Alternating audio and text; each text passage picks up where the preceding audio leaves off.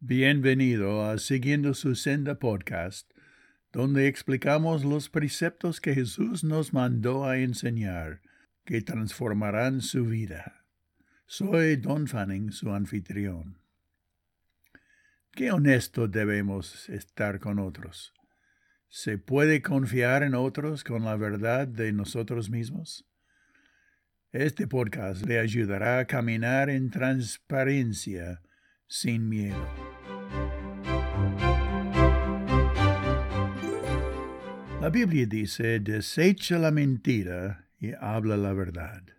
En Efesios 4:25, por lo cual desechando la mentira, hablar verdad constantemente, cada uno con su prójimo, porque somos miembros los unos de los otros.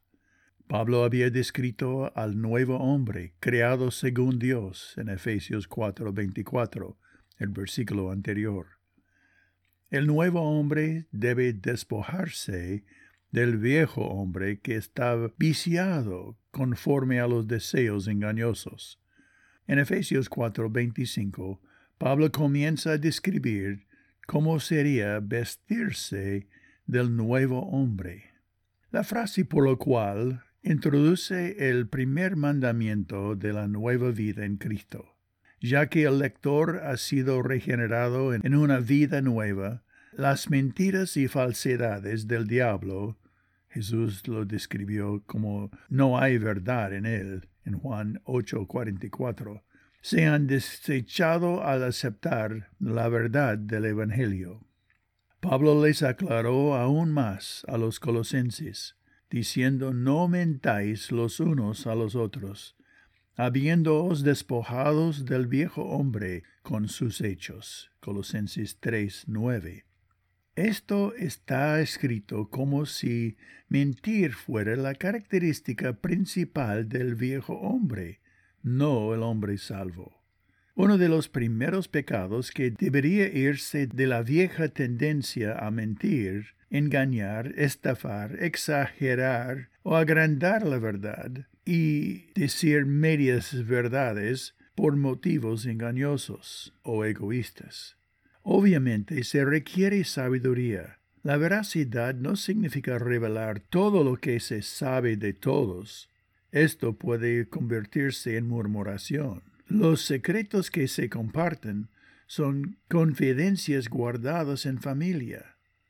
Sin embargo, ocultar la mentira o manipular para engañar o aprovechar o desviar es mentir.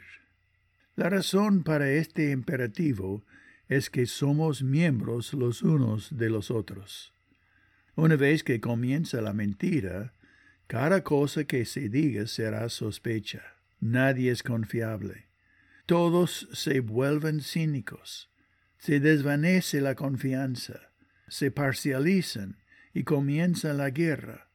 La iglesia o la familia no puede funcionar bajo estas condiciones. Una honestidad amorosa debe sostener cada relación si queremos ministrarnos los unos a los otros que es la fuerte de la iglesia. Debemos aprender a hablar la verdad en amor, en Efesios 4:15. Bueno, ¿serás honesto independientemente de cuánto duela? Ahora es así.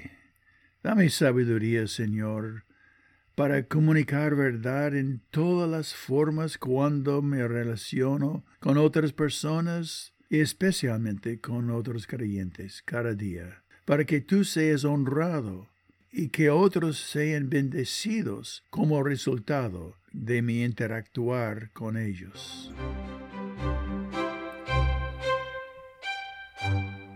Bueno, gracias por haber escuchado y toma esta oportunidad de compartir este podcast con otros amigos.